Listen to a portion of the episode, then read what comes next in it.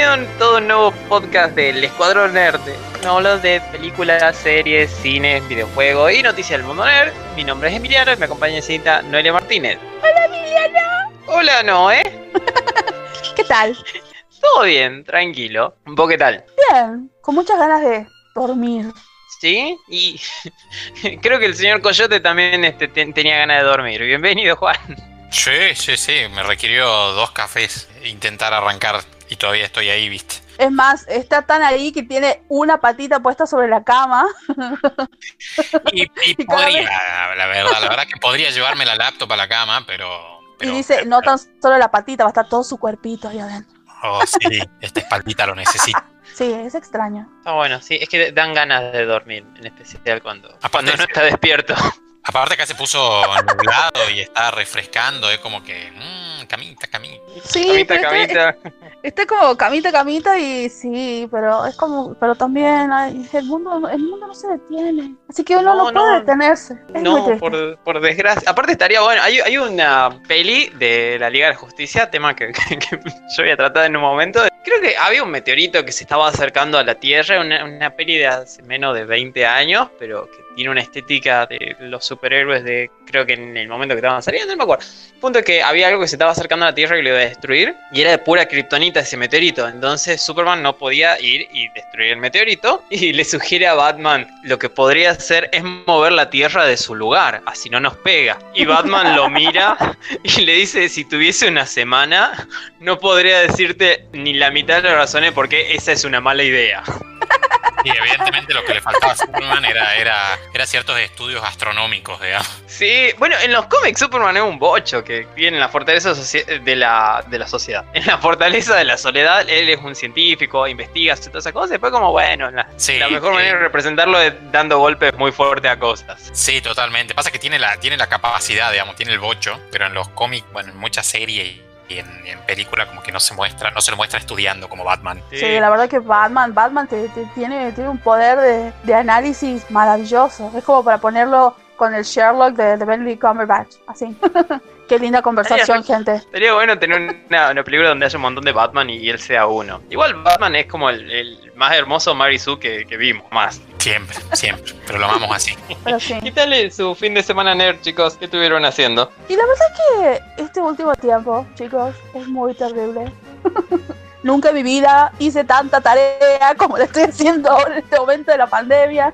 No paro de hacer tarea, boludo. Y aún así, estoy atrasada ¿Y nerd? Pero leyendo, leyendo, leyendo cosas muy copadas. Y me, cho- y me choqué con un evento que ya habíamos conversado la semana pasada, habíamos hablado acerca de los diferentes episodios que se fueron, que- bueno, tampoco eran tantos. Los ocho episodios de Juego de Tronos, que cada episodio empezó a cumplir años y la gente empezó a recordar, por no por las buenas razones, sino por las malas razones. Y, el y me topé con que el 19 de mayo se cumplió un año del último episodio titulado El Trono de Hierro, con dos imágenes hermosas en donde está Sansa coronada como la señora del norte y Jon Snow cuando le atravesó y la apuñaló a, a Dany enfrente de- del trono. Así que la verdad que esas dos imágenes resumen el episodio, porque lo demás es como que es lo, es lo un, mejor.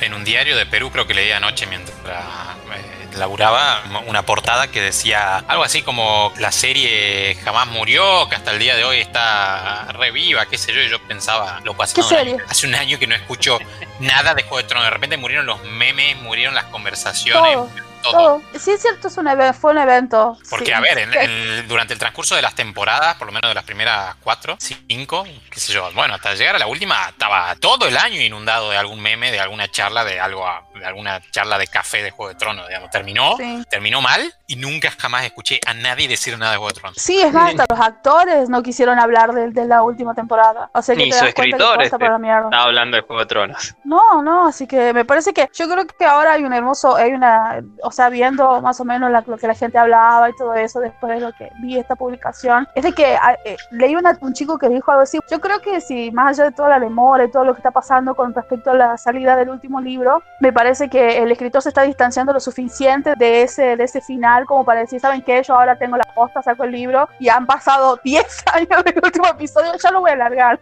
Pero sí, pero todavía tiene que lanzar dos libros. Claro, me parece que, eh, bueno, el chabón decía eso y sí, o sea, puede ser una, una realidad. También la otra es como que, no sé, el vago no se le canta y tiene los gritos suficientes como para alargarlo cuando se le cante y hacer esperar a los, a los fans como que hasta que salió la teoría de que Jon Snow era hijo de quien es hijo, pasaron no sé cuántos años, es decir, cuando, cuando apareció el tío Benjen en la serie ya, ya hacía 20 años que estaba perdido en los libros, o sea que... no sé qué, te imaginas que el vago pueda hacer lo que quiera. Y... Pero bueno, en fin, eso, eso fue lo más nerd que vi, fue como un golpe, un golpe así en la canilla. Ah, cierto, esta porquería. Errores del pasado. Sí, está bueno. Sí. ¿Un poco, Yote? Bueno, la semana, a ver, también así muy atareado como con Noé, les contaba fuera del aire de que eh, la semana que viene rindo esta materia estadística que vengo preparando desde febrero y aún así siento que no, no estoy preparado. Dios me libre y me guarde. aprender los dioses. Eh, sí. Encima hice un sneak peek, una pequeña. He hecho un vistazo al, al programa de Economía 2 que sigue después también es horrible. La verdad que tengo un año horrible académicamente. Pero bueno, por lo demás, bien. El fin de semana vi un par de películas. Una que ya vi no sé cuántas veces, que es Capitán de Mar y Guerra. Buenísima, hermosa película. Y es lo más esa película. Es lo más, sí, sí, sí. La otra que no había visto nunca, que la agarré así medio de casualidad, estaba viendo la guía de Flow en la casa de mi vieja y, dije, oh, mira, ¿qué, ¿de qué se trata esto? Se llama Fuego en el Cielo, en español, Fire in the Sky, creo que es eh, la, creo que, fue, sí, Fire in the Sky, eh, in the Sky es literal la traducción. Fuego en el Cielo, protagonizada por eh, D.B. Sweeney y Robert Patrick. Robert Patrick eh, le debe sonar un poco más, es quien hace del agente Doggett en X-Files y del Terminator líquido en Terminator 2. Es un film adaptado de un libro, el libro de Travis eh, Walton. Básicamente tratan de hacerlo un estilo documental de una persona que es abducida en Estados Unidos por un ovni, por extraterrestres. Sucede en el sur de Estados Unidos, en Arizona, en Arizona, ahí está. Bueno, el tipo lo raptan y lo devuelven seis días después y vuelve obviamente todo traumadito. Y bueno, es un drama de ciencia ficción. ¿Y, eso luego da inicio a Día de la Independencia? Bueno, puede engancharse con el, con el tema del Día de la Independencia. Capaz que lo sacaron de este libro, a esa parte de que lo abducen Puede ser porque. el piloto ese que, fumigaba tenía esa historia. Sí, sí, sí, bueno. Y esto es un drama, un drama que obviamente primero viven los compañeros del pierna porque lo abducen cuando estaban trabajando. Creen que ellos lo mataron y escondieron el cuerpo y el pueblo lo quiere linchar. Pasan por el detector de mentiras, el detector de mentiras da un resultado inconcluso, nadie les cree porque obviamente, imagínate bien, dice, lo abdució los aliens. Eh, ¿Los tipos vieron cuando se lo lleva? Sí, sí, sí. Ah, de, hecho, de hecho, el personaje Robert Patrick eh, iba, en la camioneta con él, con el pierna que abducen, ven las luces de la nave, se baja a investigar. Robert Patrick le dice que no se baje, el tipo se baja, va y bueno, lo, abducen y salen todos corriendo. Entonces están, durante esos seis días son básicamente juzgados por todo el pueblo, la pasan mal, el tipo realmente aparece después, relata de que lo abducieron, tampoco le creen, a pesar de que llegó con los ojos como con sangre y algunas marcas muy raras, la verdad. La única que le cree es la psicóloga, no sé si le cree de verdad, dicen que sí, eh, que le cree la psicóloga que lo revisa cuando vuelve y el tipo tiene flashbacks de su abducción, muestran como si él recordara las imágenes dentro de la nave, se muestra a los extraterrestres. Interesante, lenta, lenta, pero interesante, sí tiene este tinte de documental. Tiene 42% de valoración en Rotten Tomatoes y 41% en Metacritic, pero en IMDb tiene 6,6 que nada mal y 89% en los usuarios de Google. La verdad que a mí me gustó. Supongo que las malas calificaciones vienen del lado de que sí es lenta. Tiene esta cuestión de corte de documentales, como que no, no pasa mucho, entre comillas. ¿Es actual o tiene su tiempo? Es del 93, cuando yo nací. Ah, mira. Sí, sí, sí, tiene, tiene su tiempo. pero, está, buena la película. Está buena, sí, está buena, está buena. La recomiendo. Nada más eso, digamos, no es, no es una ciencia ficción con disparos y viaje en el tiempo y cosas raras. Un drama, un drama con su desarrollo lento. Así que bueno, eso fue lo más nerd que, hice en la semana. Jugué un poco más Effect, obviamente, pienso seguir haciéndolo todo el año y quizás toda mi vida. Y creo que nada más. Ah, bueno, ¿Y tú? Bueno. ¿Y tú, Emiliano? Yo lo que estuve haciendo nerd es ver un poco cosas de Star Wars, como de, todo. Pero eh, principalmente lo que estuve viendo fue. ¿Quieres confesar, algo? No, no, no. Este no todo bien, todo bien. No, no, todo bien, todo bien, todo bien. Lo que vi, lo, lo importante de esto, es que vi los primeros tres episodios de este documental que estuvimos hablando, que iba a salir sobre Star Wars. Sobre, perdón, sobre el Mandaloriano, cómo se hizo la serie, diferentes personajes y todo lo, lo, em- lo relacionado a la serie está muy bueno. Solamente vi tres episodios, así que no, no voy a hacer como. Eh, el, el video de YouTube que me pasaste es un fragmento de ese documental. Es un fragmento de ese documental, no sé si el primero o el tercer episodio. Yo te hablo de la mesa de los directores. donde- sí, es de la mesa de los directores, donde Qué está genial. Favreau, Deborah Cho, eh, Filoni, Taka Waititi y uno más que no me acuerdo el nombre, perdón. y Filoni están hablando de. por una varita. Están hablando de la cada uno de lo que es Star. Wars y demás. Ella sí, ella también, cierto, cierto, la, la chica de Jurassic World. Y Filoni Sí, sí, sí. habla sobre eh, que la- el duelo de Duel of Fate, el duelo de destinos, que es la composición más relevante, más importante en lo que es la primera trilogía, la música cuando Darth Maul va a pelear contra Qui-Gon y Obi-Wan. Y él habla de que ese duelo de destino en realidad no, no, la-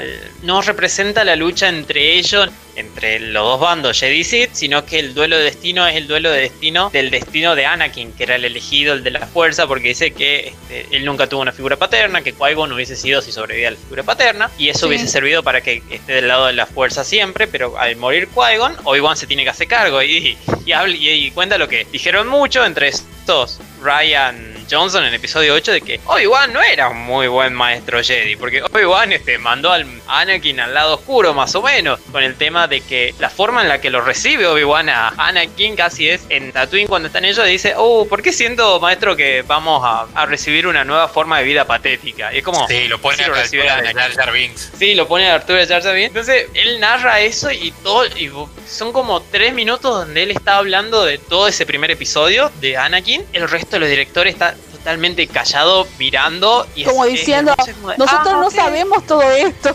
sí, es verdad. Yo creo que Le John dio- Favreau no. le dio tal interpretación que yo creo que ni George Lucas en realidad lo había interpretado. No, no, pa- para, mí a él le salió de pedo a George Lucas. Este, este, este coso le salió de pedo. O es posible que lo haya pensado, pero cinematográficamente tal vez no logró estar a la altura de, de su plan. No sé. Yo voy a defender al señor Obi-Wan Kenobi. No lo siento que haya sido de esa manera, como vos decís. No, onda, "Ah, Obi-Wan se quedó con la bendición de, No. De Qui-Gon. Así fue, así fue. Obvio que sí, pero también lo que, pero también lo que Feloni dijo es de que él no estaba lo suficientemente preparado porque era tan joven como él. Y si bien es cierto, él dijo eso en la entrevista porque yo también la vi.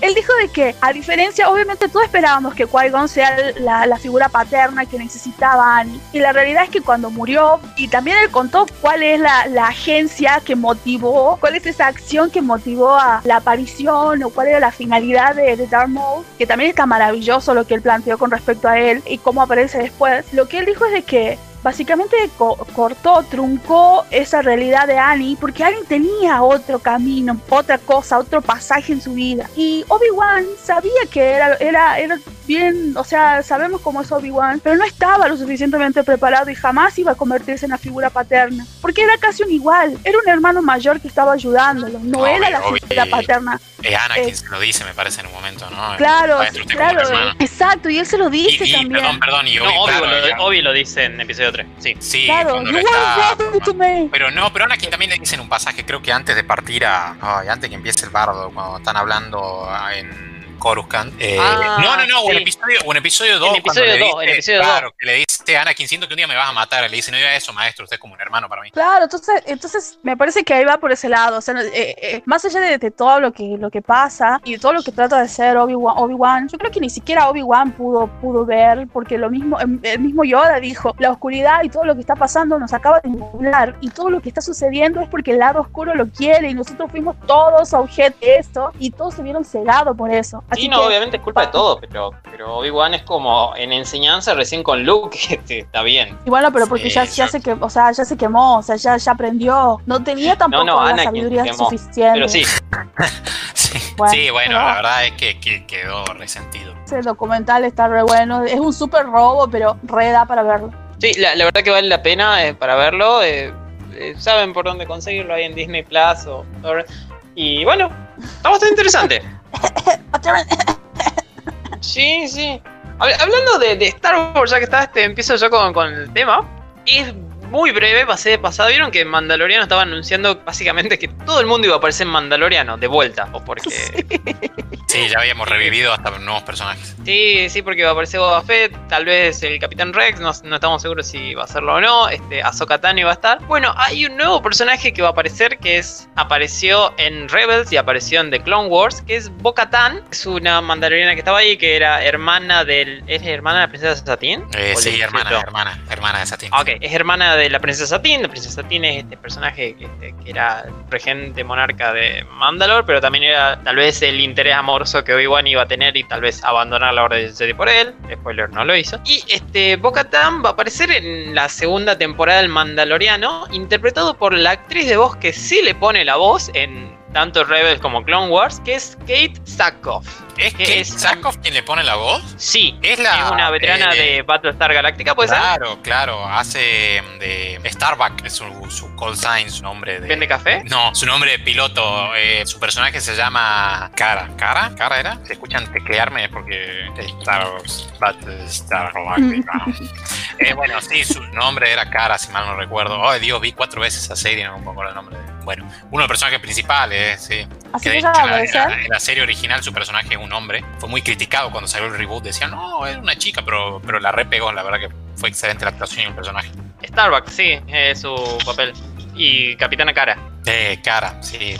Trace. La actriz, la Rey, actriz Cara era, es, la actriz es, era la, la, es, la ex esposa de Carl, de Carl Urban. Ah, eso no sabía, no sabía estaba Ah, cierto, sí. Tiene, sí. tiene, tiene otra serie hace, que salió hace poco que no la vi porque vi comentarios horribles. Creo que es An- Another Life, que está en Netflix. Ah, es posible. Yo, yo la, la- la tengo en la lista porque era como ciencia ficción que se veía floja de papeles en cuestión Sí. a- a visuales y es como, uy, tengo que ver esta, esta tontera. Pero todavía no la vi. Y también hace una villana en Flash, que es Ah, Guantalet. Gantalet, algo así. Es una chica con muchísima onda en la vida y sube, ahora que está en todo tema de cuarentena, está subiendo cómo ella entrena en casa. Y entrena con cosas comunes que uno puede encontrar en la casa, como alfombra Ah. de yoga, como pesas, como bidones de agua. Y Como como, su perro. perro. sí, lo, lo agarro al perro y lo usa como pesa. Así sobre los hombros y demás. Como, eh, pone muchísima onda ahí. Ella parece ser una chica con bastante onda, la verdad. se la ve bastante simpática, por lo menos en las series que la vi y a ella en alguna entrevista se la ve simpática. digamos. Es bastante agradable, así que bueno, esperamos ver eso, porque está es interesante eso, ya que Bo-Katan era el personaje que en, en The Clone Wars tuvo el sable oscuro. no Ah, todo, todo un misterio alrededor del sable oscuro ahora. Sí, porque después lo pierden, creo que en Rebels lo vuelven a encontrar, Sí. y ahora, es un... tiene, sí, eh, el morocho, ¿cómo se llama? ¿Motankov? No, va por ahí. Sí, uno, eh, sí, bueno, el, el- el- el villano. Moff Gideon. Moff Gideon, muchas gracias. Había un Moff en algún lado. Moff sé que era Gideon un Moff, claro, sé que era un Moff, es una posición en el imperio, no me acuerdo el nombre. tiene el sable. Es como de cómo habrá llegado, cómo pasó ahí. Espero que Ezra esté remuerto y no lo traigan para el Mandaloriano, por favor. Y bueno, noticia positiva del mundo de Star Wars. No, no creo que lo traigan para el Mandalorian. Creo que no coincide con la, con la, o sea, la época, me parece que estaba... re- ¿Cuándo, ¿cuándo era Mandalorian exactamente? Eh, Mandalorian Rebels. sucede después de episodio 6, Sí. unos cuantos años después, y Rebels es antes de episodio 4. No, ah, sí puede ser. que- Porque aparece Obi-Wan que, tiene el duelo contra Darth Maul. Sí, sí, sí dan los números, te aviso, ¿no? Sí, sí, no, redan los números. Aparte, aparece Ahsoka Tano, que Ahsoka Tano apare- eh, en teoría está entre episodio 2 y 3. Sí. Así que los números redan para que aparezca Erra. Yo espero que esté muerto y no venga nunca. Pero bueno, puede pasar. Sí, no, Ay, él siempre, tan, él siempre tan amigable haciendo amigos en el ¿Tú por qué no terminaste de ver Rebel? Yo te dije que se pone mejor en las últimas dos temporadas. Perdón, bueno, sí. Que empiece buena. No, que más, empiece no tiene, mala. tiene, tiene, tiene relampagazos de Darkseid eh, Ezra en algún momento en la última temporada. digamos. Sí, sí ve que tiene cosas interesantes. Solamente que la, la serie nunca me pegó. Los personajes nunca me, nunca me pegaron porque siento que es un choreo a episodio 4. De repitamos lo- la misma idea de los personajes, pero los dividamos un poquito mejor. Y como de, bueno, pero no me está contando nada nuevo. Sí, es para mí también era floja las primeras temporadas, pero la última ya se pone más interesante. Aparte se mueren, ¿sabes? Se mueren, personajes importantes. Sí, sí, sí. Y uno queda ciego y luego tiene un hijo. ¿no? Spoileámela, Coyote, me- spoileámela. Te, te vas enterando en internet. Y pasando a, a un perdón. Y pasando al universo este nerd también, caótico, si podemos decir algo, es este vamos a pasar a, a DC. Podríamos decir que nos cruzamos de vereda, ya que Star Wars le pertenece a Disney, Marvel le pertenece a Disney también, entonces ahora nos vamos a la, a la vereda de DC, a la vereda de Warner. y hay dos noticias, una es muy rara y la que primero sucedió esta semana es que Ruby Rose, la protagonista de Batwoman, la que le pone la, la cara y se pone el traje Batwoman en esta serie del mismo nombre, Le abandona la cuerpo. serie. Le pone el cuerpo, le pone la cara y el cuerpo, salvo cuando hay dobles. Pero sí, abandona su propia serie, lo cual es raro.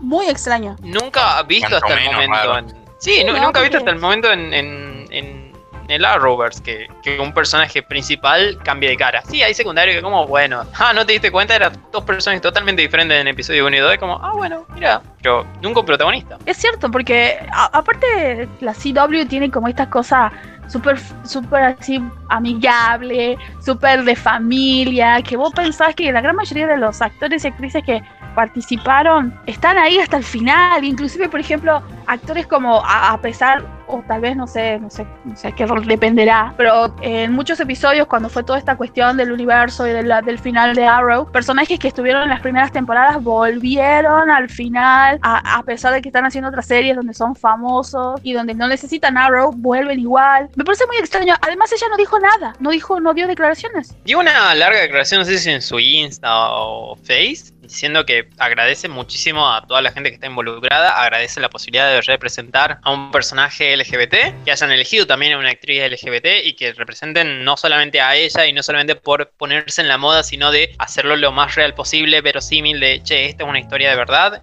o sea, obviamente es ficticio, pero esta es una historia posible, estas son cosas que podrían pasar al personaje, no habla, haciendo un lado lo ficticio, agradece a todo el mundo y es como muchas gracias, pero bueno, lo, eh, siente que tiene que hacer otra cosa y que la serie tiene que seguir por otro lado y que le va a ir mejor y mejores deseos. Sí, es muy extraño. A mí me gusta mucho ella, es una mina muy hermosa. La verdad que no dejo de verla. A pesar que es mala actriz, no me importa, pero es muy linda. No, no pude ver todavía Batwoman. Eh, ma- ma- cuando la anunciaron y todo, era, estaba así como esperando que salga.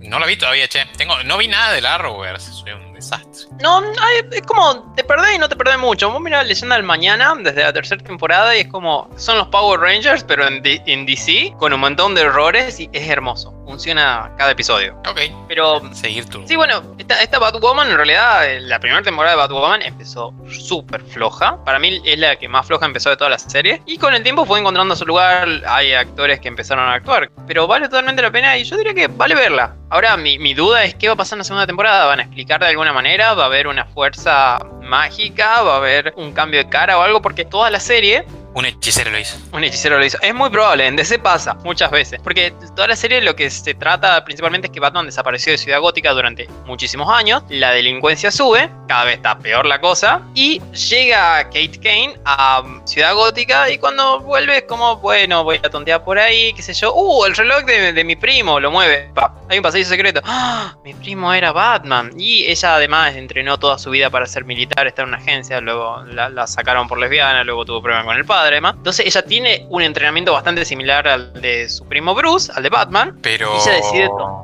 retomar esa cosa de, ah, bueno, la ciudad necesita Batman, ahora yo voy a ser Batman. Y después como de, no, no, no, no tengo por qué ser Batman, yo voy a ser Batwoman. Nueva cosa. Sí, Pero ella. ¿Cómo se llama? Es su personaje sin la máscara. Kate Kane. Ah, no es un reboot de Bárbara Gordon. No, no, no, para nada, no es un reboot de Barbara Gordon. No, ella sería prima de Bruce. No Ah. sé dónde, creo que de parte de la madre, pero no estoy segura, digo por el tema de, de apellido. Ok. Y como- ella también es millonaria y tiene todas esas cosas. Encontró, encontró la, Ay, no, no encontró puedo la, ser de parte de esa familia, aunque sea primo segundo. por favor. este, ella cuando Coyote encuentra, Bane. cuando Kane. Wayne, Wayne. perdón. Ah, Wayne o Kane. Bane. Wayne. Ah. Puede elegir mi nombre, carajo. ella, ella dijo, ella dijo, yo voy a ser ahora el nuevo Batman y voy a utilizar justo este traje que tiene pechos. Con la cintura chiquitita. No sé cómo se, habrá- se lo habrá metido mi primo, pero yo voy a usar ese. wow, qué, qué cintura, era qué pecho que tenía Bruce. Era, era, uno de Miralo, los trajes, Bruce. era uno de los trajes de Joel Schumacher que tenía guardado todavía ahí con los pezones. Sí.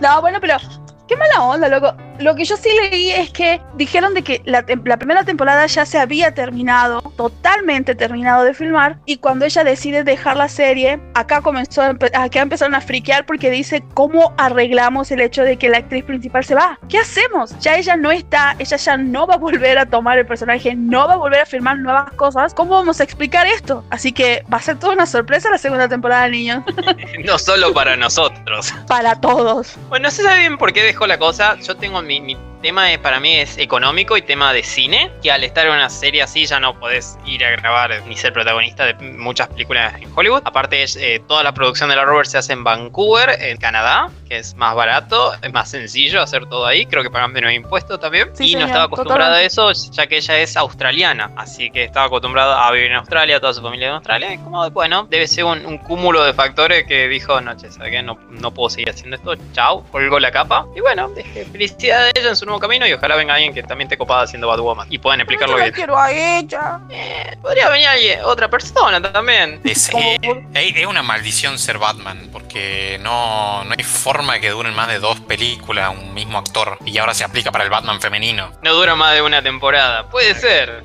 ¿Viste? O sea, eh, ¿qué onda, digamos? ¿Tenemos cuánto? Los, los únicos, los únicos que, que se mantuvieron siendo Batman son las voces en las animaciones. Sí, sí, de Kevin Conroy. Él, más, es- él era el, él era el Batman que apareció en la, la serie. Sí, sí, sí, sabía, sabía que sí, pero bueno, no entiendo cómo no le dieron antes algún tipo. Le dieron el papel a- al, al actor de Jorah Mormont, que nunca me acuerdo el nombre, Titanes, y podrían haber sido a Kevin Conroy, loco, qué, qué genial.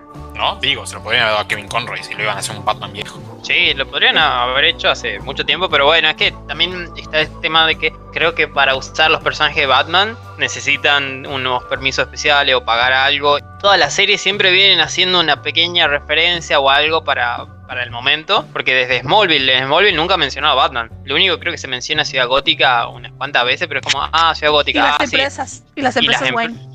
Y las empresas Wayne, pero es como, ah, no, sí, no, qué linda vida que tenemos acá, sí, no es como Ciudad Gótica que cada día mueren 10 personas, como, epa, ¿por qué la gente vive ahí? Sí, la verdad. Hay otra noticia del universo DC, que esta es alegre, leal, ¿Sí? triste, término medio. Es algo que hay mucha gente que venía pidiendo, principalmente Zack Snyder, que es el Snyder Cut, que es el corte de director de Zack Snyder sobre su película La Liga de la Justicia, Justice League, del 2017. Esta película que él estaba filmando tuvo un problema familiar, se bajó de la filmación. Y en la parte final de, lo que sería el reshoot, edición y demás, sube Joss Whedon, el director de Avengers 1 y 2, creador de Buffy, Dollhouse, Ángel y eh, Firefly, toma eso y eh, en base a cosas que la gente de Warner dice, editan un montón la película, transformándola en algo bastante diferente a lo que Zack Snyder tenía en mente, no, no por eso peor, tampoco mejor.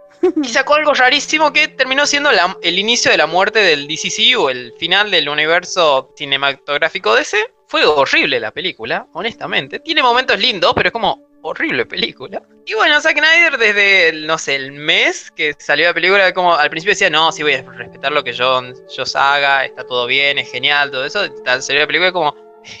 y Zack Snyder mandó un, un tweet diciendo, ese no es mi Superman. Y con a Henry Cavill en un traje negro diciendo, eh, no, le cague la fiesta a otro. ¿Por qué es necesario que le digas eso bien sale la película? Está bien, vos te fuiste del proyecto, no pudiste seguir. No Bueno, y él se encargó durante tres años de tirar mierda a DC. No mierda, pero sí decir, che, miren, esto no es como yo lo hice, yo no hice este personaje de esta manera, yo no hice esta cosa de esta manera.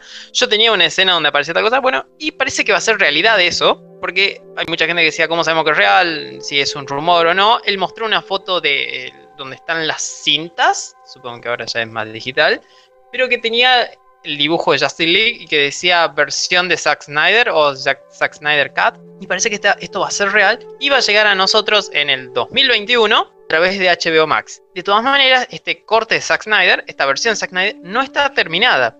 Para esto se le van a dar entre 20 y 30 millones de dólares para volver a juntar. Sí, para una película que ya está terminada, para una película que costó 300 millones de dólares, le van a dar 30 millones más para que hagan Oh reshoot de, de ciertas escenas que tienen que hacer, que puede volver parte del elenco original. Además, para juntar al equipo de postproducción original al que le gusta Zack Snyder y para terminar efectos especiales viejos que no estaban terminados, para hacer nuevos efectos especiales. Dicen que si le hago un Twitter a Zack Snyder eh, ofreciéndole promocionar su película en nuestro programa nos tira unos mil dolaritos por lo menos de ese presupuesto. Ojalá, dudo que no haga, ¿no? Yo, yo voy y te actúo de Batman si querés, pero sí. O Batwoman, lo que quieran, chicos, lo que quieran. Te pones de nuevo el traje de Joel Schumacher con esos mil dólares. Lo que quieran.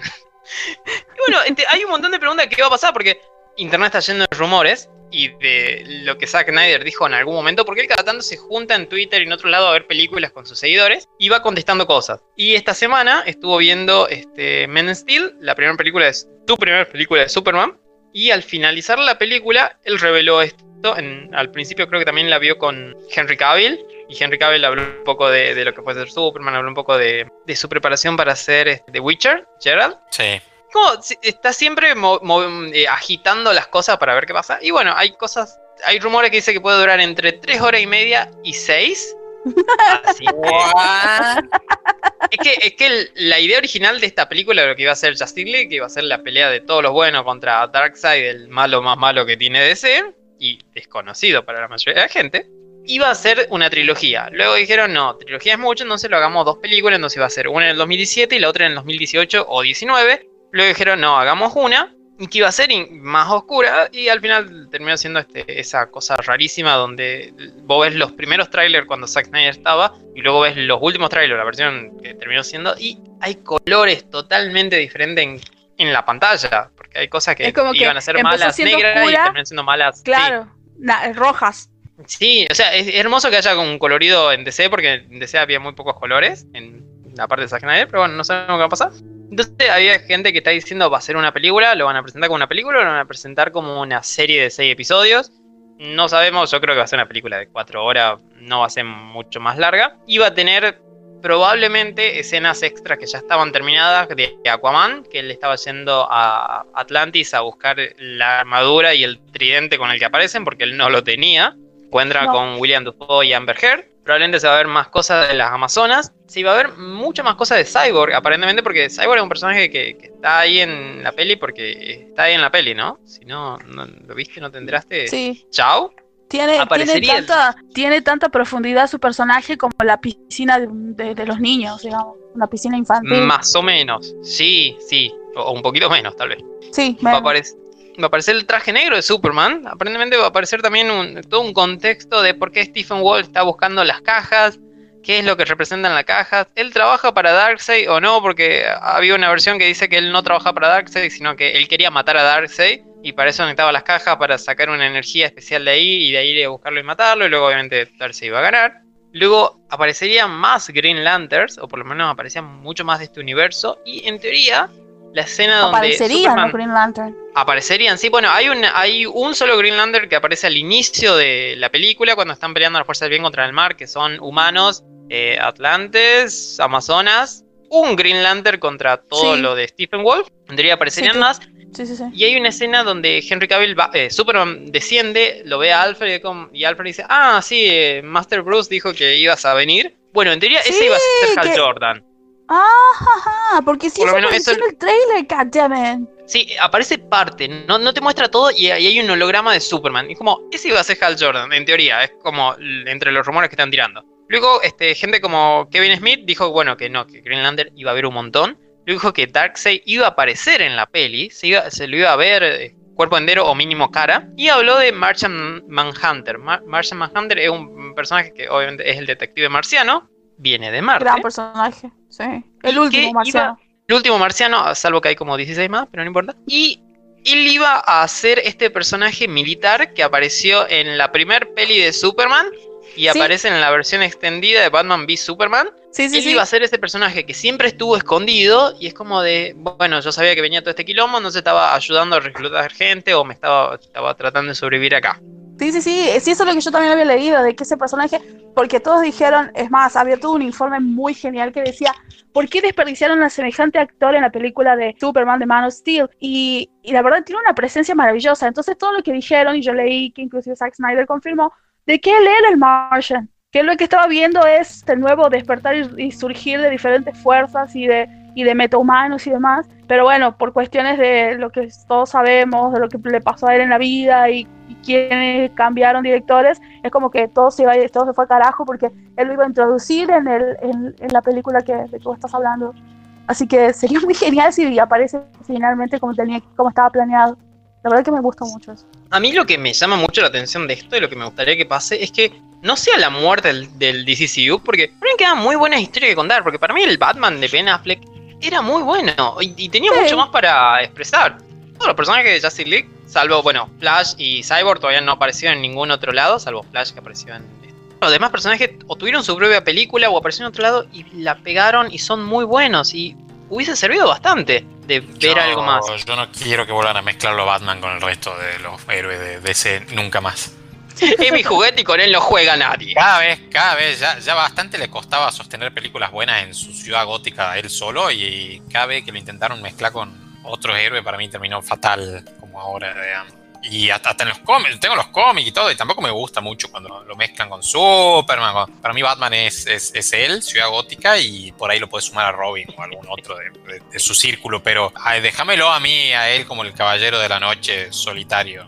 Y que al, al meter a Batman también te- tenés que meter varios villanos y que estén a- y que Batman esté a la altura de ellos, porque en Batman v Superman aparece Doomsday. ¿Cómo Batman qué hace? Le, le tira con una granada. Claro, claro. es lo único que puede hacer. Estás mezclando un detective mortal que tiene la guita y la tecnología, pero ni siquiera es la tecnología asquerosa de, de- de Iron Man, que ya es tecnología extraterrestre, no sé qué huevada, digamos, o sea, un, un poquitito más terrenal Batman, eh, y de repente lo tirás, como vos decías, a luchar con Doomsday, lo tiene al lado al kryptoniano superpoderoso, y que Green Lantern también con no sé qué poder, el otro corre a la velocidad del rayo, y como que queda muy desentonado, ¿viste? Y ya empiezan a forzar lo que si se hace un traje también como el de Iron Man, que si de repente le mete cañones de 200 milímetros al batimóvil, Pero para mí eso, eso funcionó, porque la pelea de él contra los Parademons en esa peli en Justice League funciona. Y para mí es bastante interesante ver esa pelea de cómo un humano Sí, pero para mí podría Batman sobrevivir ahí.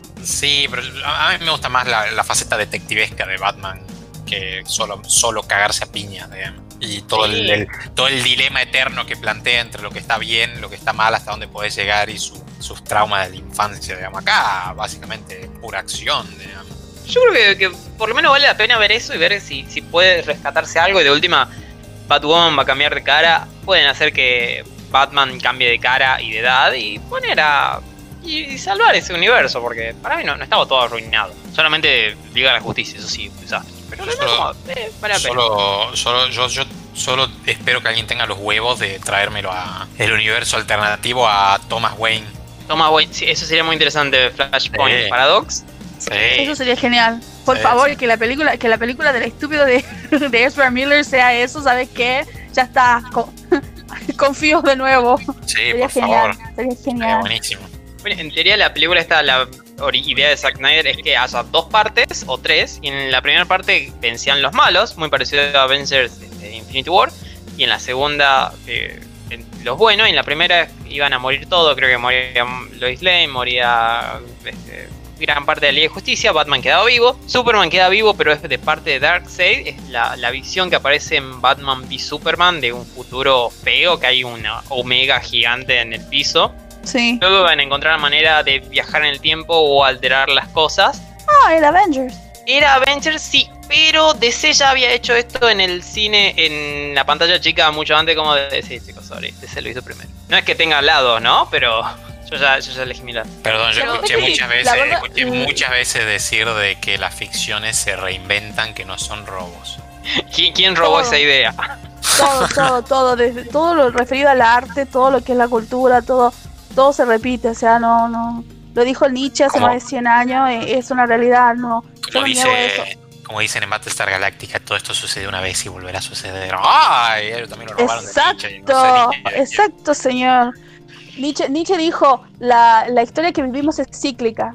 Así que me parece, me parece genial, yo no, yo no niego eso, lo que yo voy es que Zack Snyder debería pensarlo de otra manera, yo, yo quiero creer que el chabón va a hacer lo que él realmente desea y la visión con la que él tiene, y que si, si es como vos planteas de lo del viaje del tiempo y todo eso, me parece que va, no sé, va a ser como que todos van a decir, oh, pero yo pienso que él va a tomar por otro lado y va a hacer otras cosas para, para demostrar que la película era más de lo que realmente se mostró. Y Sí. a mí me gusta mucho Zack Snyder, no sé, Sí, más allá de... Su idea original ya, ya es imposible de hacer por tema de presupuesto, tema de actores y demás. Vieron de que todas las críticas que se vinieron encima, dado a que el señor Robert Pattinson no está haciendo ningún tipo de régimen, y él no Ah, cree que los actores deben modificar su cuerpo para ser los superhéroes, porque él dijo, Sí. en los años 70, cuando se hicieron las grandes películas como la de Superman, eso no sucedió, y gente le mostró a, al señor Christopher Reeve haciendo pesas y luciendo tremendo. Y, como que dijeron, no, amigo, vos no lo querías hacer porque no, se te cae del culo. Que es tan, tan pajero como yo en la mañana.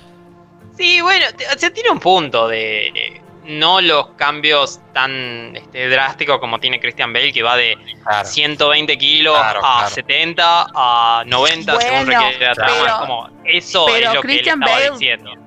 Pero Christian Bale lo hizo porque quiso, no lo obligaron.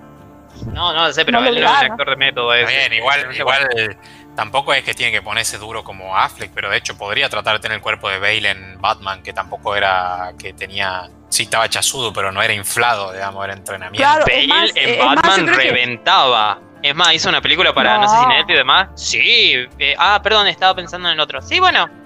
Estaba no, pensando no, en. Claro, no, no, no, no, no, no, no. Bat, Batfleck es, gigante. Pero el sí, Batman, sí, el, el, chabón sí le puso mucha, muchas el Batman de, de Bale está tallado, pero no es, no, es inflado. Claro, no está Claro, claro, pasa porque, eh, es más, eh, Christian Bale lo dijo, cuando él casi estaba recuperándose de lo que hizo la película donde bajó muchísimo de peso y él estando flaquito y volviendo a recuperar su peso, le pidieron que vaya y que este, haga la audición para la película de Nolan. Y él todavía estaba flaquito, entonces Nolan le dijo, mira, dice, eh, no, no, no, dice, yo voy a subir de peso, así le, le sugirió como, pero subió de peso, no de masa muscular, o sea, no masa muscular, Sí, eventualmente sí se puso un poquito mejor en la segunda, en la tercera, pero la primera estaba bien. Y la mayoría de los Batman, a ver, Michael Keaton tampoco era gigante. Eh, Val, Kilmer, que también me gustó como Batman, tampoco era gigante. pero él sí estaba bastante marcado. Sí, eh, después George Clooney, si quieren contarlo o no, eh, hace lo que quieras. igual te pone el traje y parece que Sí, pero a mí me da mucha gracia por el hecho de que la gente ya está, ya lo odia, ya está, ya lo odiaba antes, ahora es como que no me hace gimnasia, te odiamos. Pasa que, que los detalles que tenemos hasta ahora de la producción y, él saliendo a decir estas cosas y no ayudan, ¿viste? Tenés un batimóvil horrible, el doble que se cae de la moto, el flaco que no quiere entrenar. Bueno, viste, ponele onda. La única hermosa, la única que está muy hermosa y que, que realmente no veo la hora de verla con el traje es Zoe Kravitz para, para Gatúbela. Me encanta, me encanta, me encanta, me encanta. Y me llama mucho la atención los villanos, especialmente Paul Dano, que es un gran actor. Sí, Colin Farrell. Colin Farrell me encanta. Claro, y Will Farrell también, ¿qué es lo que va a hacer? Will Farrell está demente. Will Farrell no es, Colin Farrell. Colin Farrell. Me confundiste. Yo me confundí si yo dije Colin de arranque. No, me confundiste, basta. Te digo. Ok. Así que bueno, esas son las, noticias del mundo de DC. Esas son las noticias del mundo de DC. Y bueno, hay que esperar hasta el 2021 eh, y tener HBO más. Bueno, ¿quién quiere continuar? Sigo yo, sigo yo, voy a tratar de ser breve. CD Projekt Red, esta empresa que vienen creciendo y que que se gane el amor de los fans por entregarnos obras de arte como The Witcher 3, como por decir de que no van a haber microtransacciones en Cyberpunk, en darnos Cyberpunk, que hay un hype tremendo. Hubo un QA, preguntas y respuestas, con Jakub Zamalek, supongo que es algo polaco o algo raro. Es uno de los guionistas principales de CD Projekt Red, donde le preguntaron si íbamos a tener más sobre Siri en el futuro. Siri, que la conocen por el mundo de Witcher, ya sea por la serie, los libros o The Witcher, es uno de los, todo el videojuego, es uno de los personajes principales. Que en los juegos se ve poco. En The Witcher 3 llegas a jugar con ella, pero poco. Cuando le preguntaron esto, el tipo respondió: Interesante pregunta. ¿Te gustaría jugar un juego de The Witcher con Siri como protagonista? Por lo que ya se especula de que quizás es una, es una posibilidad de que el siguiente juego explore más a Siri, quizás la tenga como protagonista o mínimamente que aparezca. El siguiente juego de Witcher 4 ya habían anticipado, quizá ni se llame The Witcher, pero ya habrían, habían anticipado de que no va a tener a Geralt como protagonista, pero se va a desarrollar en el, en el mismo universo. Así que, bueno, se ve de que están haciendo como un tanteo por lo pronto no empezó el desarrollo todavía, pero ya están barajando algunas posibilidades y tanteando a los, a los fans. Siendo con The Witcher, Epic, que nos regaló esta semana GTA V, aparentemente estaría pensando en poner The Witcher 3, la edición especial juego del año, que incluye todos los DLC, ponerlo gratis y regalarlo. Sería otro golazo. Hace poco GOG Games estuvo entregando creo que todo el paquete de Witcher, los tres Witcher. No recuerdo si era la edición juego del año, creo que era una edición básica, así que si Epic manda la versión con los DLC, es un golazo, yo lo jugué y me encantó el DLC de Blood and Wine, Sangre y Vino. Magnífico, podría haber sido otro juego tranquilamente, es largo y es súper interesante. Así que bueno, pulgares arriba por Epic que piensa tanto en nosotros y nos regala títulos hermosos. Gracias Epic por querernos. Gracias Epic. Siguiente noticia, que una noticia, son, son, más rumores de nuestros amigos japoneses, nuestros amigos nipones, con Sony. Y es que Jeff Group, que es un periodista y escritor de novelas, medio ñoño, nos trae una así rumor que puede tener más validez tratándose de este pierna que usualmente trae noticias, que en la presentación esta, de la cual todavía no, no estaba totalmente confirmado, pero esta presentación de que se realizaría ahora, a principios de junio, de Sony sobre la PlayStation 5, estarían presentando algunos juegos, tanto de sus exclusivos de su estudio como otros juegos, que correrían en la PlayStation, pero la presentación lo harían sobre una computadora. O sea, correrían una computadora, supongo que instalarán el sistema de Sony, de la PlayStation, y lo correrán ahí. Yo supongo que dice de que van a poner en los trailers y, en los gameplay de que el, juego está corriendo en una PC para no engañar, entre comillas. Lo cual yo no sé si es una buena estrategia de marketing. Algunos dicen que una buena estrategia de marketing, como para decir nuestra PlayStation va, va va a tener la potencia de una PC. Para mí es horrible. Y el tipo este dice de que desde agosto en realidad tendríamos que haber tenido más noticias de la PlayStation 5, cosa que no pasó. Así que seguimos viviendo de los rumores de PlayStation. Todavía no sabemos nada de su consola. Lo único que se, siguen afirmando son hechos del control nuevo del DualSense que dice que podríamos hasta sentir la lluvia por la nueva tecnología de vibración que incluiría el control. ¡Wow! Super wow. La verdad que hermoso el control de la PlayStation. Me encanta encanta, me encanta, honestamente me encanta. Queda ver cuánto le dura la batería, que fue una gran crítica del DualShock 4, y queremos ver la PlayStation. Muy lindo el control. ¿Dónde está la consola? Sí, lo bueno es que la consola corre en PC. Claro, lo bueno es que la consola corre en PC. Así que bueno, imagino que será eso: agarrarán una computadora de la hostia y cargarán el sistema de PlayStation, de la PlayStation 5, que debe estar hecho. Recordemos de que tanto la PlayStation como la Xbox corren en la misma arquitectura que las computadoras, con la, con la arquitectura Zen 2 de AMD en los procesadores y RDNA2 en las tarjetas gráficas. Así que básicamente es el hardware de PC, por lo que no habría ningún inconveniente de que se cargue el sistema, eh, siendo ellos los propietarios y teniendo todo el código y las licencias en un hardware de PC y, lo hagan correr ahí para una demostración. Así que bueno, eso con Sony. Otra novedad del lado del frente tengo novedades del lado del frente de Xbox y de Nintendo. Nintendo que anda, anda tratando de demandar a, a, toda la gente que introdujo código de crack en su consola. Porque resulta que la Nintendo Switch puede ser hackeada, hackeada, craqueada, como quieras llamarle, para que corra juegos truchanguis. No le gustó nada a Nintendo, así que está tratando de demandar a todo el que puede de que haya hecho esto. Y del lado de Xbox eh, aumenta un rumor de que ya lleva sus meses dando vuelta de que además de presentarnos la Xbox Series X, también nos traerían la Xbox Series S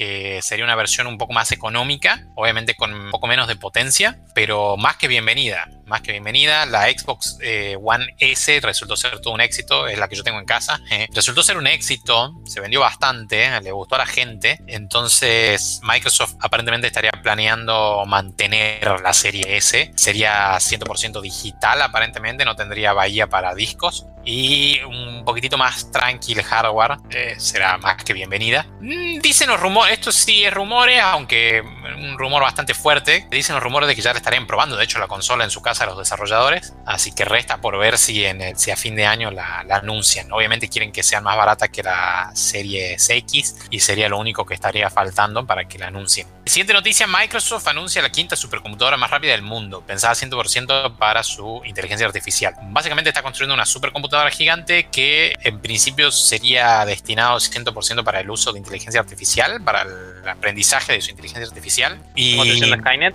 Están construyendo Skynet en este momento. Dice que según lo que anuncia Microsoft, debería tener una capacidad de cómputo de entre 23.5 y 61.4 petaflops. Si no saben cuánto equivale a los petaflops, por favor busquen la calculadora en Google porque son muchos teraflops. si no saben cuánto, a cuánto equivale, en este programa no se van a enterar. No se van a enterar, por favor búsquenlo porque eh, son muchos ceros. Aparte que se multiplica por 1024, así que un número raro. Respecto a su uso, dicen que inicialmente sería utilizada para lo que, como ya le comentaba, el laboratorio de inteligencia artificial de OpenAI, que es eventualmente sería desplegado para el uso de Azure AI. Azure es una herramienta corporativa Así que, bueno, ahí apostando fuerte, en muchos lados están apostando muy fuerte al tema de la inteligencia artificial. Sin dudas que Skynet está a la vuelta de la esquina. Así que si el fin del mundo no viene por el coronavirus, quizás sea Skynet. Siguiendo por la rama de la ciencia ficción, quizás que representa Skynet y todo esto de inteligencia artificial, etcétera, etcétera, tenemos noticias del de, eh, mundo de Star Trek. Y es que escucharon a los fans suerte, en varios pedidos. Por un lado, en Star Trek Discovery, la segunda temporada, nos habían introducido a los personajes del Capitán Pike, de Spock y de la número uno de la Enterprise, junto a la Enterprise. Y a los fans, y me voy a incluir, nos encantó. Nos encantó sobre todo la, la actuación de Anson Mount como el Capitán Pike. Y habíamos pedido, veníamos pidiendo de que se vuelva un poquitito a la premisa de Star Trek de ser más un futuro optimista y de descubrimiento y tratar de volver un poco más a eso, cosa que no nos dieron tampoco con Picard. Y ya se confirmó, salió, de hecho, salieron los tres actores, eh, Anson Mount, no me sé de memoria los nombres de los dos. Rebeca algo. Sí, Rebeca algo y Rebeca Romichen, Romichen y Ethan Peck que es el nuevo actor de Spock. Salieron los tres en Twitter, en un video, anunciándola la serie muy contentos. y ya hay aparentemente escrito el primer capítulo. Los productores seguirían siendo los mismos que ya vienen participando, desde Alex Kurtzman. También hay el hijo de Roddenberry, Rod. Gene, no me acuerdo. Bueno, el, hijo de Gene, de Roddenberry, del creador de Star Rod, Rod Roddenberry, estaría involucrado también. Trevor Rod como productor ejecutivo, Heather Caden, etcétera, etcétera. Ya estaría hecho el primer guion del primer capítulo. No sé cuándo empezarán a grabarla obviamente por todo el tema del coronavirus y que no lo está pasando nada bien en Estados Unidos. Así que, que bueno, por lo menos está confirmadísimo. Esperemos que salga quizá para el año que viene. Sin duda algo de que fue pedido por los fans. Pasando de la ciencia ficción a la ciencia, la NASA en coordinación con SpaceX, la empresa de Elon Musk, viene trabajando hace mucho en las nuevas cápsulas Dragon de SpaceX, que ya hemos visto varias pruebas, para probarla ponerla en funcionamiento de manera oficial para transportar astronautas a la Estación Espacial Internacional primero y luego, bueno, esto es todo parte del ambicioso proyecto de llevar gente a Marte, el primer paso es llevarlo a la Estación Espacial Internacional. Un dato interesante, desde el 2010 Estados Unidos no mandaba gente al espacio con sus naves a la estación espacial, sino que lo hacían con las naves Soyuz rusas. Por lo cual es interesante, el, programa se llama Launch America, Lance en América. Es como un intento de volver a,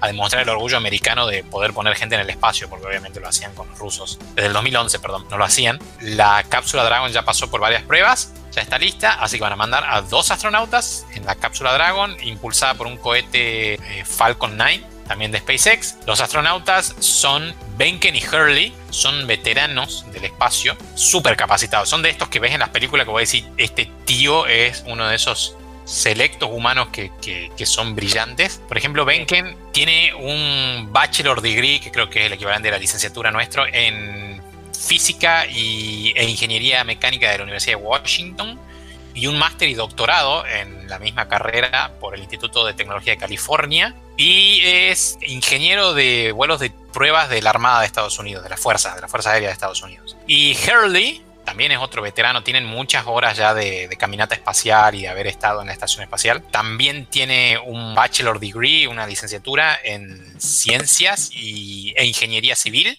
de la Universidad de Tulane en Luisiana y también es un graduado, él sí, de la US Naval como piloto de prueba y era piloto de prueba de combate. Así que no solamente son militares, sino que son ingenieros y tienen conocimiento en física. La verdad que es un currículum de la hostia, como dirían los, los, españoles. Dentro de seis días va a ser el lanzamiento, está anunciado para el 27 de mayo.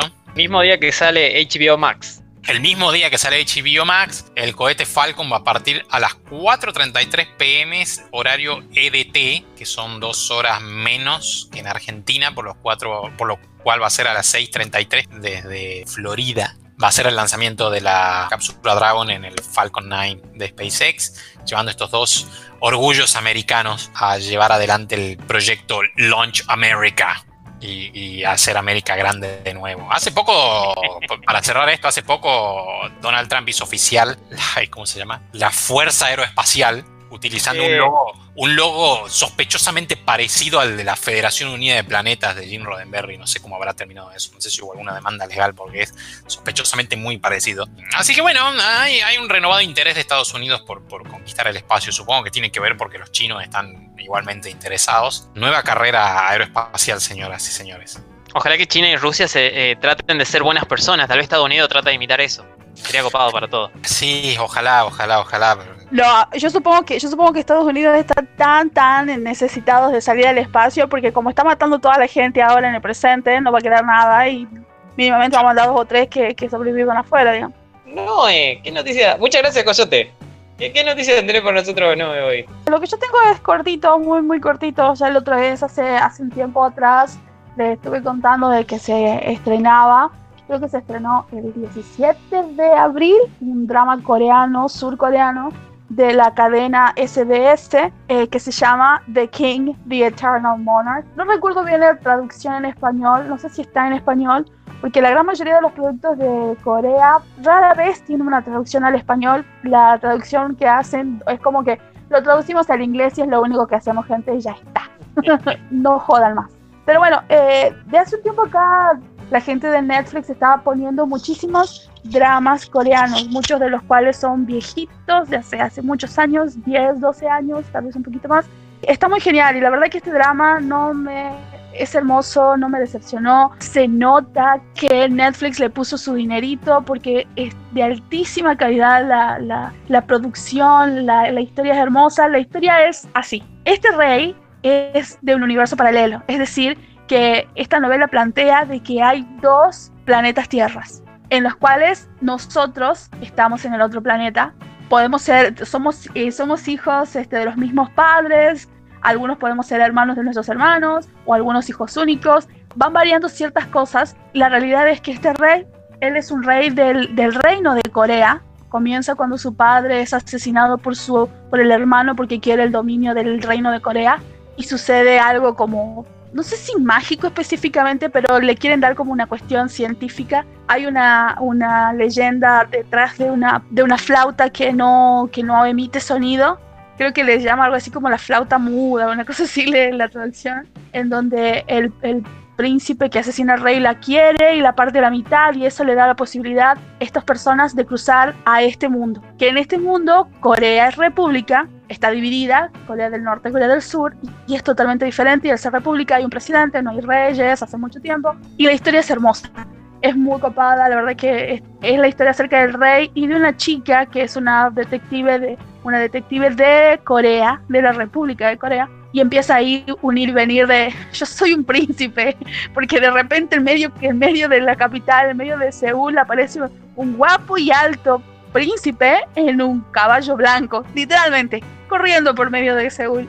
Entonces ahí empieza todo, a, empieza a contar todo lo que, lo que sucede. La verdad que está muy genial, es una gran novela, hermosa, se ve muy bien. Solamente van a ser 16 episodios y ya va en el episodio 10, o sea que estamos ahí de terminar. La gran mayoría de las telenovelas este, coreanas son de 16 episodios. A lo sumo, las novelas pueden que lleguen a tener 24 o 25. Los dramas familiares son los que son de muchos episodios que llegan a tener hasta 50 o 60 episodios. Son episodios de una hora completa. En la televisión de Corea no hay propagandas, eh, no hay cortes por propagandas, o sea que vos te sentás y ves una hora de drama tal vez un sutil que otra propagandita abajo donde sale tal vez el actor de la serie haciendo propaganda alguna crema, pero ya casi al final no molesta a la audiencia. Es genial, la verdad que es muy genial. Esta, esta historia es escrita por afamada y altamente galardonada escritora Kim Woo-suk, que el actor que hace del príncipe, que se llama Lee Min-ho, eh, está con la actriz que se llama Kim Go-eun, ambos ya trabajaron con estas escritoras en otros dramas extremadamente famosos. El último que yo vi de esta escritora es Goblin, que es un drama que, no sé, con mi madre la vimos tres veces y estamos esperando que Netflix lo ponga de nuevo para poder verla como diez veces más porque es hermosa. El otro drama en donde apareció Lee Ho es el drama Los Herederos. Es una novela impresionante que, por cierto, está en Netflix. Muchos de los clásicos de Lee Ho están en Netflix porque, a pesar de que Lee Min Ho hace mucho está trabajando. Hace poquito volvió del el actor principal de esta serie. Hace poquito que volvió de del servicio militar, porque en Corea del Sur es obligatorio que los jóvenes entre los 18 a los 35 años hagan el servicio militar. Las mujeres es opcional, pero también tienen el mismo, desde los 18 a los 35 pueden y quieren, ellas pueden hacer el servicio. Muchas chicas los hacen. Y para los varones es obligación. Entonces, la gran mayoría de los actores en Corea, especialmente si son muy famosos, son utilizados casi como propaganda para lo que es los servicios. Lee Min Ho estuvo en el ejército y este fue la, por dos años fue el vocero de los trabajos humanitarios que realiza el ejército de, Corea. Esto es posta, no es parte del drama, esto es una realidad. Pero bueno, después de dos largos años de estar obligatoriamente en el ejército, retornó y la, primera lectura fue el, el, 17 de septiembre del 19 y comenzaron la filmación el 24 de octubre del 19 y terminaron en los primeros, los primeros días de febrero, creo, de este año. O sea que ya la serie está totalmente cocida, editada, hecha, impresionante.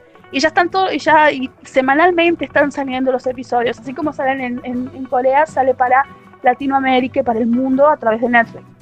Los dramas en Corea de, de, alto perfil y con actores caros y muy conocidos salen dos veces a la semana, casi todos los dramas salen dos veces a la semana y son, y son cortos y son eventos que están en el prime time. Cuando se estrenó esta serie en, en la estación de SBS, dice que rompió rating. Tuvo el rating más alto y sigue, y sigue rompiendo rating esta, esta, este drama. Y que se puede decir que tal vez el rating subirá para los últimos episodios porque eso es lo que se espera pero es hermosa, la verdad que es hermosa el drama y bueno, y, Corea tiene una larga, una larga historia con su televisión. La primera televisora se abrió en 1956 y ahora las tres grandes cadenas que lideran la televisión son la KBS, la MBC y la SBS. Que bueno, una es el Korean Broadcasting Station, el otro es el Munhwa Broadcasting Corporation y la otra es la de la del broadcasting de Seúl.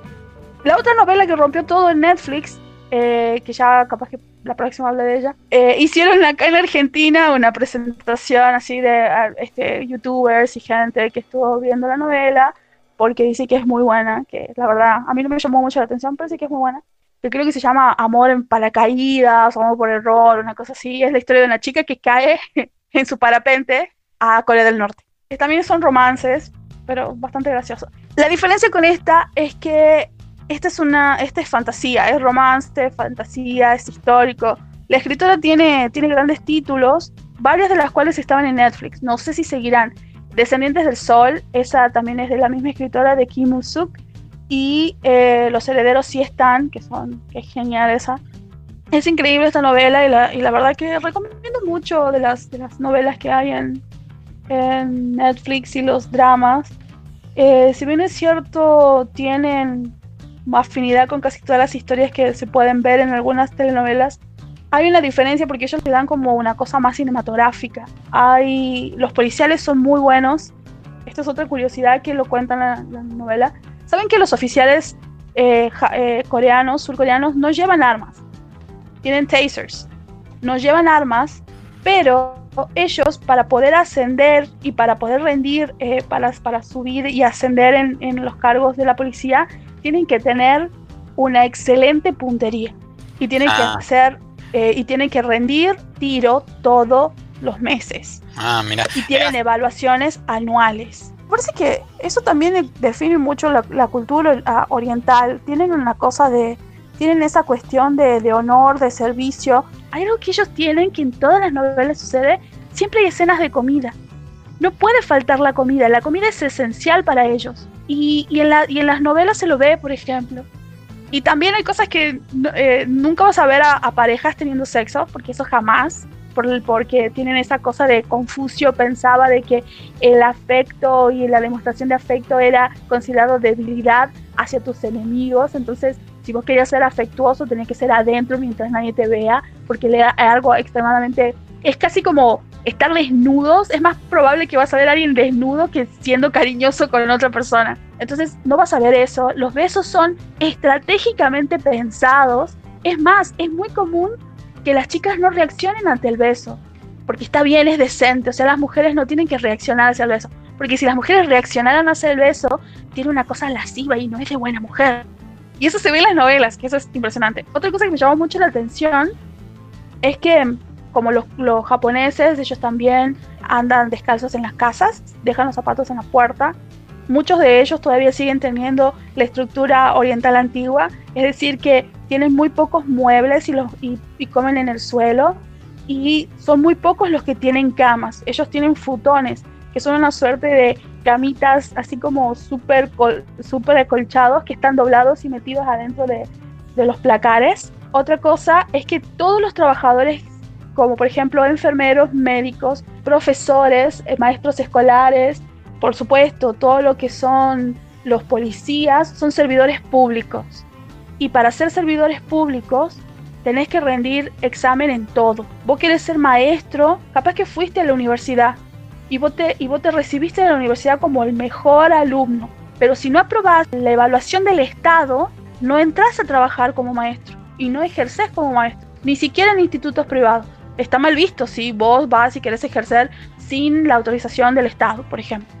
Todos, inclusive si vos querés ser, si vos querés ser este, trabajar dentro de, de las diferentes, ya sea eh, si querés trabajar como secretario o, o eso que se, como dicen en inglés, los pushing papers, las personas que llevan los papeles, como dentro de la parte de la justicia o, la intendencia o cualquiera de esos, tenés que rendir evaluación. Muy común en, en Corea eso y es la presión es, es, muy mucha porque por ejemplo hay chicos que vienen de las diferentes partes de, de las provincias a la capital y alquilan eh, departamentos que son los departamentos de estudiantes. Son como un pequeño closet en donde solamente entras vos para dormir y un, y un, y un lugarcito para estudiar.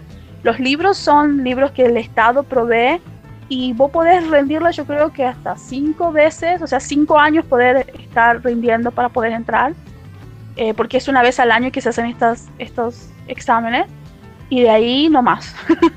y después si es que no entraste en estos cinco años y vos te recibiste y sos profesional, ya eras, digamos. Tenés que estar autorizado si quieres ser un, un trabajador del Estado, porque sos trabajador del Estado. Eh, si sos médico, si sos enfermero, si sos profesor, si sos doctor, si sos policía o trabajas en cualquiera de los poderes. Hay muchas novelas muy copadas en Netflix. Realmente recomiendo esta, está muy buena. The King, The Eternal Monarch. Eh, es muy, muy linda. Van 10 episodios de una hora. Solamente van a ser 16, como los mejores dramas coreanos. Solamente 16 episodios de una hora cada uno. Y este, salen semanales. Hasta mañana sale el episodio 11 y 12 y así eventualmente hasta que concluyan. Y totalmente recomendable, grandes actuaciones, el libro es muy copado, la escritora esta Kim Mon-suk es la reina de los dramas coreanos. Tiene títulos impresionantes. El, hasta el momento el mejor rankeado de los dramas que ella tiene es Goblin. Podríamos, es el, podríamos decir que es la más dramática. Es la más dramática. Esa señora es la señora drama.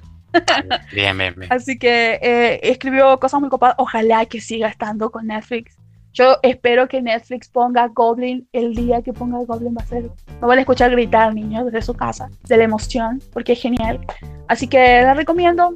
Eh, esa es mi recomendación nerd de esta semana. Y después puedo seguir recomendando otras muy copadas y películas coreanas que están muy buenas. Así que aquí concluye mi intervención. Adiós. Ya sabemos, aquí vamos a mandar a Corea cuando tengamos dinero para hacer coberturas internacionales. Sí, A Emiliano. Me gusta Corea.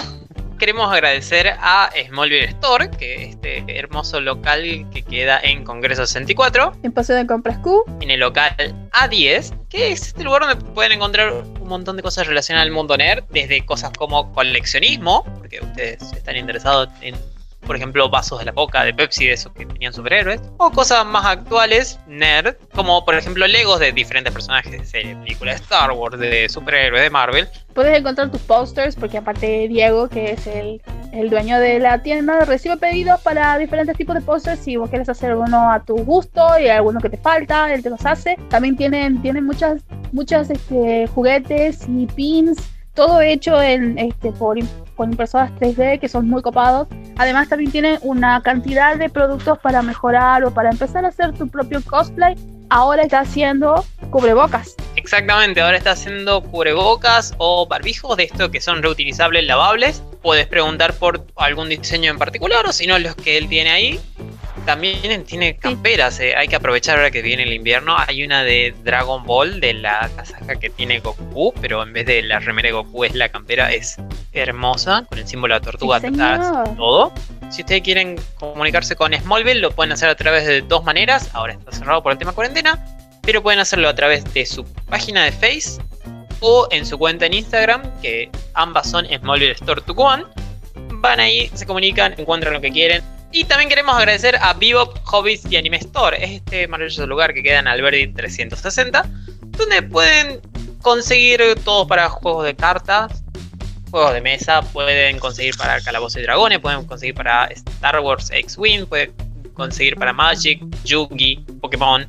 Y además es el lugar donde ustedes pueden ir a jugar sus propios juegos de mesa, pueden jugar con otras personas, pueden jugar los diferentes eventos que se organizan en el lugar, o también pueden llevar un juego que tengan ustedes o que encuentren local y pasar un gran momento con amigos. Sí, y bueno, y ahora por esta nueva extensión que, hay, que, que ha dado el gobierno, ellos están abiertos. La atención es de 5 y media a 22 horas y obviamente el ingreso es sí o sí obligatorio con barbijo y de todas maneras se recomienda llevar alcohol en gel y el metro y medio de distancia entre persona y persona. Exacto. Así que bueno, están abiertos y pueden pasar y comprar porque tienen cosas maravillosas.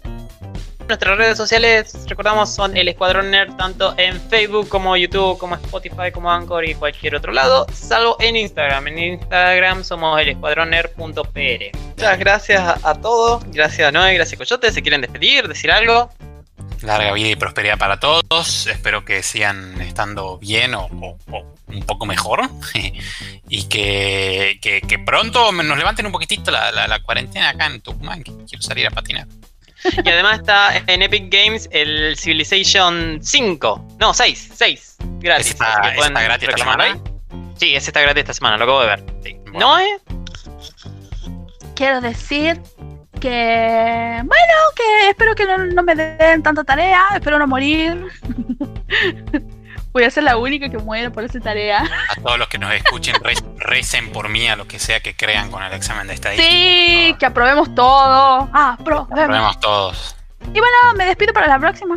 y bueno, esto fue el Escuadrón Nerd y nos vemos, que la fuerza acompañe. Chao. Adiós. Adiós.